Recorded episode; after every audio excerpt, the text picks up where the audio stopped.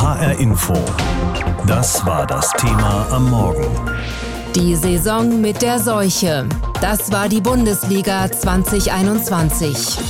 Leere Stadien, ganze Teams in Quarantäne, Spiele abgesagt und dann nachgeholt, Vereine in Finanznot, freiwilliger Gehaltsverzicht einiger Fußballmillionäre und dann aber gegen Ende der Saison doch wieder das große Geld.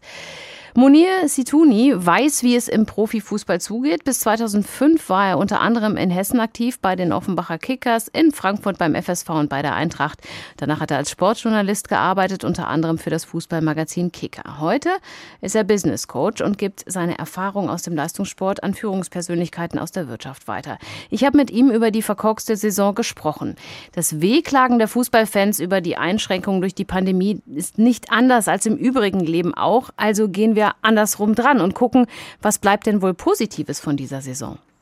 Eine Menge, glaube ich. Also man muss, äh, glaube ich, mal sich selbst fragen, äh, bin ich bereit für einen Perspektivwechsel oder auch mal zurückzuschauen? Also wie war denn so die Ausgangsposition vor dieser Saison? Und wenn man da so die Befürchtungen sich nochmal äh, vor Augen hält, also was da alles an Szenarien auch möglich war, ähm, Saisonabbruch, Wettbewerbsverzerrung, äh, wenn Spieler sich anstecken, wie soll das eigentlich alles funktionieren? Und wir haben eine Saison gesehen, äh, die tatsächlich zu Ende gespielt wurde, wo teilweise Vereine ja in die Quarantäne mussten und trotzdem der Wettbewerb nicht gelitten hat. Ähm, auch Vereine, die finanziell große Sorgen hatten, die konnten die Saison zu Ende spielen, ähm, auch mit Unterstützung der Fans oder auch der öffentlichen Hand sogar.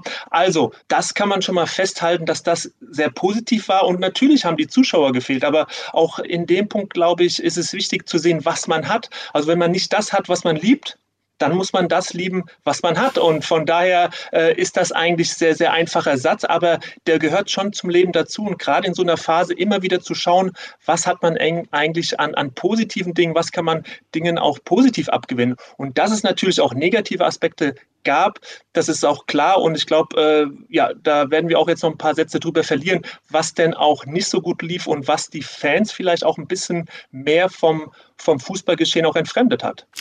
Und vielleicht auch, was die Fans fordern können, habe ich gedacht, denn die Saison hat ja ganz klar gezeigt, wie wichtig die Fans sind. Die Stimmung im Stadion, selbst im Fernsehen hat Fußball gucken keinen Spaß mehr gemacht.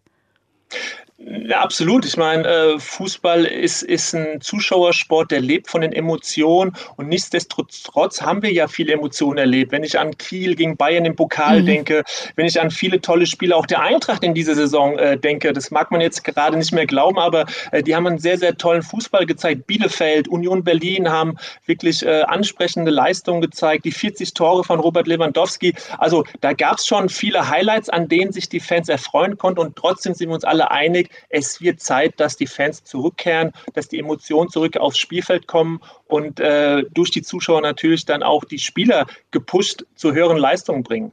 In der Krise, äh, in jeder Krise liegt ja auch eine Chance. Der Profifußball hätte bei der Gelegenheit, die ihm Corona geboten hat, gegen einige Auswüchse der letzten Jahre vorgehen können, also zum Beispiel extreme Gehälter. Solche Ansätze gab es ja anfangs auch. Hat der Fußball diese Chance ausreichend genutzt? Zum Teil, also das, was positiv war, habe ich ja versucht, so ein bisschen zu benennen, aber mhm. es gab auf der anderen Seite natürlich auch äh, viele Dinge, die äh, dazu geführt haben, dass äh, der Fan, äh, ja, dass die Fußballfans im Lande ähm, so ein bisschen äh, mehr den Kontakt auch zu, zu dieser Fußballblase verloren haben. Also ich glaube schon, dass der Fußball eine Riesenchance verpasst hat, die Fußballfans im Land äh, mit einer Kehrtwende in puncto Kommerz, Glaubwürdigkeit oder auch Demut abzuholen. Äh, und äh, das Geld ist ja das eine Thema, also äh, dass es zwar den einen oder anderen Profi gab oder auch Mannschaften, die zum Teil auf 10, 20 Prozent auf Gehalt verzichtet haben, aber trotzdem, wenn man schaut, was im Lande auch für Verzicht geübt wurde und Fußballspieler, die teilweise siebenstellige Summen im Jahr verdienen, nicht bereit waren, mehr auch abzugeben, wenn sie sehen, dass der Verein vielleicht kurz vor dem Konkurs steht. Äh, da, glaube ich, hätte so ein Signal insgesamt auch gut getan als Signal an die Bevölkerung, weil äh, wir alle, wir Menschen, wir brauchen Vorbilder und Fußballer können Vorbilder sein. Und ich glaube, äh, die Vorbildfunktion hat der Fußball in vielen Bereichen verloren. Wenn man mal sieht, die Gründung der Superliga, äh, mhm. die Querelen rund um den DFB, ähm, auch viele Fußballer, die gegen Auflagen von Corona verstoßen haben. Also da ist ein Stück weit äh, schon Vertrauen kaputt gegangen. Ähm, die Glaubwürdigkeit hat gelitten und ähm, da müssen sich die, die Spieler, die Verantwortlichen schon fragen, ähm, wo soll es denn hingehen in der Zukunft? Und wir brauchen in dieser Gesellschaft Menschen, die vorangehen, die Verantwortung übernehmen, die Haltung zeigen. Die Menschen sehnen sich nach Anführern, die eben für Werte stehen, die für Visionen stehen, die Ziele haben, die lebenswert sind. Und im Fußball fehlt sowas. Im Moment fehlt es dort wirklich an Führungsfiguren, die für etwas stehen und wo der Fan sagt, ja, das nehme ich an, da gehe ich mit, der steht für etwas und äh, der Groll oder auch der Ärger, der ist bei vielen sehr, sehr groß aufgrund eben dieser ganzen Ereignisse, die ich eben gerade schon genannt habe. Bayern München ist deutscher Meister zum neunten Mal in Folge. Einerseits langweilig, andererseits sportlich verdient. Die Stürmer standen diese Saison besonders im Fokus. Robert Lewandowski erzielte 40 Tore und schaffte einen Rekord, von dem viele glauben, dass dieser nie mehr gebrochen wird. Auch André Silva traf bisher 27 Mal, so oft wie noch kein Spieler von Eintracht Frankfurt vor ihm in einer Saison. Und was haben die Fußballfans bei all dem gemacht? Die Daumen für ihren Verein gedrückt, sich vom Profifußball abgewendet oder doch zugeguckt? Martina Knief berichtet. Man kann sich kaum noch erinnern. Ja, diese Saison hat mit Zuschauern in den Stadien begonnen. Bei den ersten Spielen war wieder so etwas wie Fußballstimmung zu hören. Maximal 20 Prozent der Tickets durften verkauft werden. Die Fans waren erfreut, gingen aber auch kritisch mit der Situation um. Es war anders. Also wir sind über 50.000 gewohnt. Die Stimmung ist nicht schlecht. Es ist ein Schritt in die Normalität. Man kann doch nicht die falschen Signale setzen und sagen, wir machen die Kiste wieder voll und wir stecken uns gegenseitig an. Das geht auch nicht. Ja, die Stimmung war anders. Es war ruhiger. Ähm aber es war Fußball, endlich wieder. Weil die Corona-Zahlen nach dem Sommer schnell wieder angestiegen sind, war es ebenso schnell wieder vorbei mit Fans in den Stadien und der Fußball hörte sich so an. Die Profis waren wieder unter sich und irgendwie auch in ihrer eigenen Welt zu Hause. Das Privileg genießen, seinen Job ausüben zu dürfen, war nicht überall sehr weit verbreitet. Demut wurde vom Profifußball gefordert, Hochmut kam so manches Mal zurück. Ein paar Beispiele. Bayerns Tolisso ließ sich während der Saison ein Tattoo stechen, Gladbachs Embolo feierte eine Party und Kölns Drechsler bezeichnete die eigenen Fans als Spacken.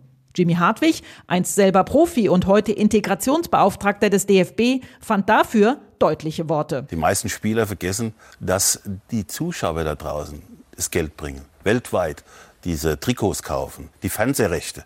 Wenn ein Familienvater mit einem Kind ins Stadion geht und muss über 100 Euro Eintrittsgeld bezahlen und wird dann vielleicht noch von einem Profi, der sowieso nicht die hellste Kerze auf der Torte ist, noch beleidigt, dann stimmt irgendwas nicht in dieser Welt. Im Profifußball ging es, national wie international, einfach so weiter.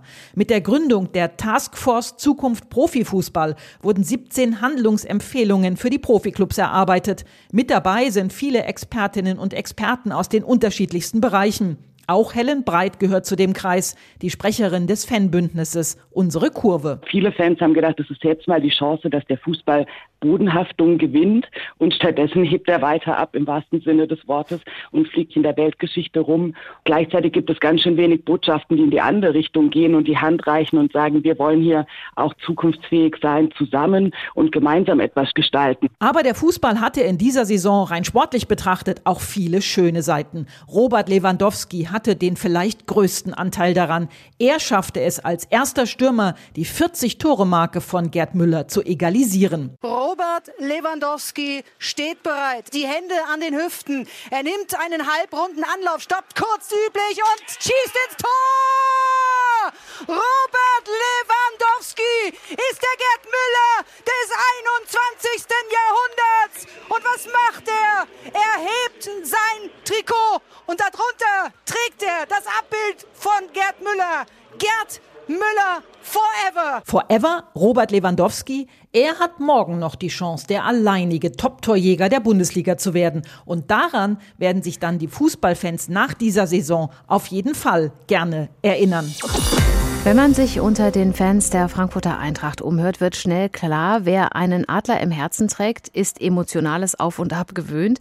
Diese Saison war nun aber nochmal extra geprägt von Schwierigkeiten durch die Corona-Pandemie. Und doch war zwischendurch eine Champions League-Platzierung in greifbarer Nähe. Ja, jetzt ist es Platz 5 und damit verbunden die Qualifikation für die Europa League. Wie sagt es noch Trainer Adi Hütter? Dass einige enttäuscht sind, das äh, kann ich auch absolut äh, nachvollziehen. Andere, wie der scheidende Sportvorstand, feiern die Platzierung im Zeitungsinterview als glatte Eins. Für Vorstandssprecher Axel Hellmann ist es Schönfärberei. Ich habe gesprochen eben mit Martina Knief aus der HR Info Sportredaktion. Sie begleitet die Eintracht und die Fußball-Bundesliga. Und ich habe sie gefragt, ich kann mich gut erinnern, dass du vor ein paar Wochen gesagt hast, dass Eintracht Frankfurt die Qualifikation für die Champions League schafft. Ja, und jetzt? Ja, genau. Wir zwei standen zusammen im Studio samstags nach einem Bundesligaspiel. Ich glaube, das war nach dem Sieg in Dortmund. Und ich war so euphorisiert von der Art und Weise, wie die Eintracht gespielt hat. Und das habe ich mit vielen gemein, die nicht unbedingt nur den Adler im Herzen tragen, sondern weil die Eintracht die Bundesliga begeistert hat. Und dann kam die ja, nach diesem Ich bleibe, dieses Ich gehe von Adi Hütter und alles ist in sich zusammengefallen. Ich war in dem Moment, wo du mich das gefragt hast, so sicher, weil die Eintracht so souverän agierte, so tollen Fußball spielte, dass sich das Eintracht Frankfurt nicht mehr nehmen lässt. Aber ich wurde einmal mehr eines Besseren belehrt und aus der glatten Eins ist für mich einfach nur noch eine Drei geworden. Denn ich habe es schon mal gesagt, die Europa League ist in meinen Augen nach dieser Saison allenfalls ein Trostpreis. Also der große Traum ist auf jeden Fall geplatzt und die Europa League äh, wird aber trotzdem als großer Erfolg verkauft. Sebastian Rode beispielsweise hat mehrfach Kritik geäußert. Freddy Bobic und Trainer Adi Hütter hätten Schuld an der Krise der vergangenen Wochen. Durch die Bekanntgabe ihres Weggangs wird jetzt bei der Eintracht noch schmutzige Wäsche gewaschen? Ja, es sieht danach aus. Also äh, einmal mehr schaffen es Leute, die Erfolg hatten. Freddy Bobic war fünf Jahre hier, Pokalfinale, Europapokalteilnahmen, super Transfers, die er gemeinsam mit seinem Scouting-Team und seiner rechten Hand Ben Manga getätigt hat.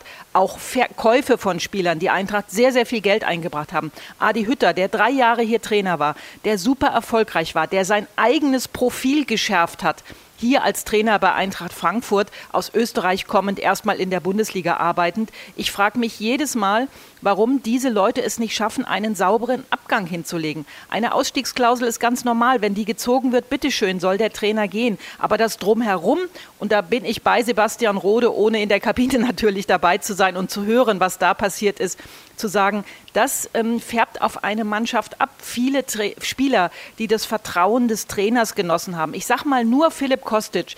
Adi Hütte hat aus Philipp Kostic wieder einen Spieler gemacht, der sich international ins Schaufenster gestellt hat. Die haben auf einmal das Fußballspielen verlernt. Und das setze ich auch in einen Zusammenhang mit den Abschieden, die nicht sauber gelaufen sind von Bobic und Hütter. Ein neuer Sportdirektor ist mit Markus Krösche schon verpflichtet. Ein Trainer wird noch gesucht. Was denkst du, wie geht es da jetzt weiter? Ja, das ist natürlich eine schwierige Sache, zumal das natürlich eine öffentliche Diskussion ist. Die Diskussion wird überall geführt, wo Menschen sich über Fußball unterhalten und natürlich auch öffentlich über die Medien. Dann will ein Medium den Trainer erfahren haben, ein anderes jenen, jenen und ein drittes Medium den dritten Trainer. Das macht es natürlich nicht einfacher, vor allen Dingen, wenn ein Trainer nach dem anderen, zum Beispiel jetzt der Schweizer Seoane, sich für einen anderen Verein, nämlich Bayer Leverkusen, entscheidet. Dann heißt es, ja, die kriegen es nicht auf die Reihe, die Trainer entscheiden entscheiden sich für andere Vereine, ohne zu wissen, wie, wie tief die Verhandlungen mit den jeweiligen Coaches waren. Auf jeden Fall ist es eine schwierige Suche, wieder den perfekten Mann für Eintracht Frankfurt zu finden. Und ich bin sehr gespannt, wer dann äh, ab der kommenden Saison hier der Coach sein wird. Was vielen Fans sicher große Sorgen gemacht. Philipp Kostic, den hast du schon angesprochen, aber auch André Silva, Daichi Kamada, Evan Dicker. All diese Spieler haben sich ja auch für andere Vereine sehr interessant gemacht und sollen teilweise schon mit einem Wechsel liebäugeln. Fällt die Mannschaft jetzt auseinander?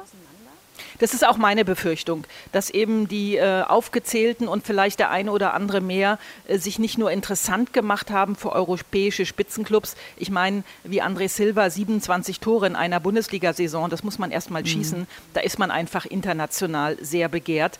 Äh, oder auch der Ishi Kamada, der gesagt hat, äh, ja, ich weiß schon, wer an mir Interesse hat. Even Dieker gilt als ein Abwehrjuwel in ganz Europa dass diese Spieler denken, ich kann woanders jetzt doch Champions League spielen und vielleicht sogar auf Dauer Manchester United, Atletico Madrid, FC Barcelona, das sind ja so Vereine, die um diese Spieler herumwabern, dass die dann sagen, okay, Frankfurt war super, ich habe hier mich toll entwickelt, aber es heißt ja immer, Achtung, den nächsten Schritt möchte ich jetzt woanders tun, dass äh, Eintracht Frankfurt doch äh, ein bisschen in sich zusammenfällt und man einen Kader zusammenstellen muss, der nicht nur aus hochveranlagten Talenten besteht, die bisher schon verpflichtet wurden, sondern eben auch aus gestandenen Spielern, mit denen man eine Dreifachbelastung Europa League, Bundesliga und DFB-Pokal in der kommenden Saison auch richtig wuppen kann.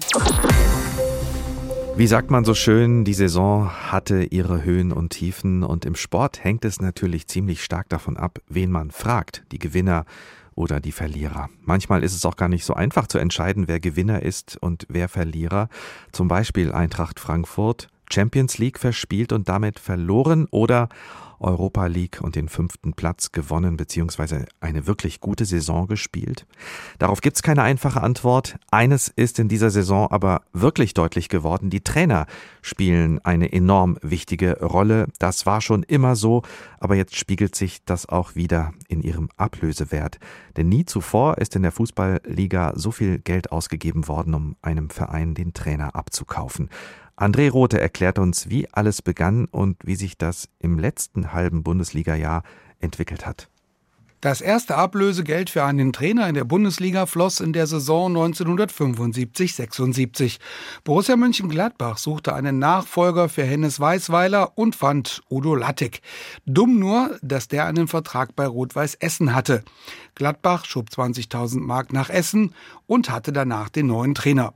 Seitdem haben sich lediglich die Ablösehöhen und die Ausstiegsklauseln für Trainer verändert. Markus Weinziel zum Beispiel kostete 2016 schon 3 Millionen Euro, als er von Augsburg zu Schalke ging.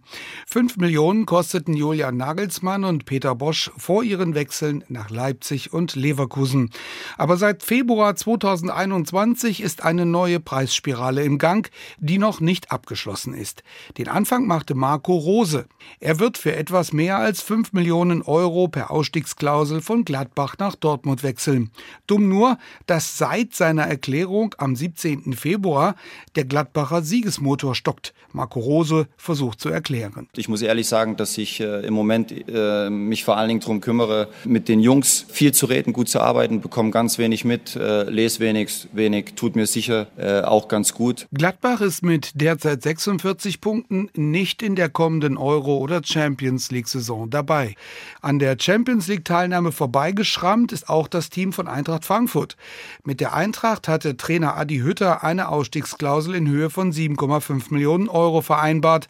Am 13. April wurde der Wechsel zu Borussia Mönchengladbach offiziell. Adi Hütter dazu. Ich verstehe Enttäuschung von vielen Menschen, die das vielleicht auch nicht verstehen können. Wichtig, glaube ich, ist, dass ich das verstehe, warum ich mich so entschieden habe. Ich werde trotz allem bis zum Schluss alles für die Eintracht auch geben. Seitdem gab es keinen Sieg mehr für die Frankfurter. Immerhin bleibt die Teilnahme an der Europa League. Kommen wir zum aktuellen Königstransfer. Der kam erst zustande, als Hansi Flick seinen Vertrag beim FC Bayern München aufkündigte. Das war am 17. April nach dem Bayern-Sieg in Wolfsburg. Mir war einfach wichtig, dass die Mannschaft es heute nach diesem Spiel, nach diesem wichtigen Sieg äh, auch erfährt, weil äh, natürlich das ein oder andere an Flurfunk schon rumging, weil wir haben jetzt dort knapp eineinhalb Jahre wirklich sehr gut zusammengearbeitet. Ein Nachfolger für Hansi Flick wurde mit Leipzigs Trainer Julian Nagelsmann schnell gefunden. Der hatte zwar keine Ausstiegsklausel, dürfte aber einen zweistelligen Millionenbetrag an Ablösekosten. Wünsche der Leipziger Führungsriege wie den Gewinn des DFB-Pokals konnte Nagelsmann nicht erfüllen. Nach der 1 zu 4 Pokalklatsche gegen Dortmund wirkte auch Nagelsmann ernüchtert. Wir werden es sacken lassen, werden analysieren, werden Wolfsburg vorbereiten. Natürlich ist es nicht leicht, ist ja klar. Muss ich kein Hellseher sein, aber wir versuchen es, dass wir die Spiele gewinnen und äh, geben das Beste. Trainerwechsel dieser Art, bei denen immer höhere Ablösesummen eine Rolle spielen, werden zunehmen. Denn auch Trainer haben Berater und auch an Hansi Flick, sollte er zum DFB gehen, kostet Ablöse. Denn die Sportart, um die es hier geht, heißt Profifußball. HR Info. Das Thema. Wer es hört, hat mehr zu sagen.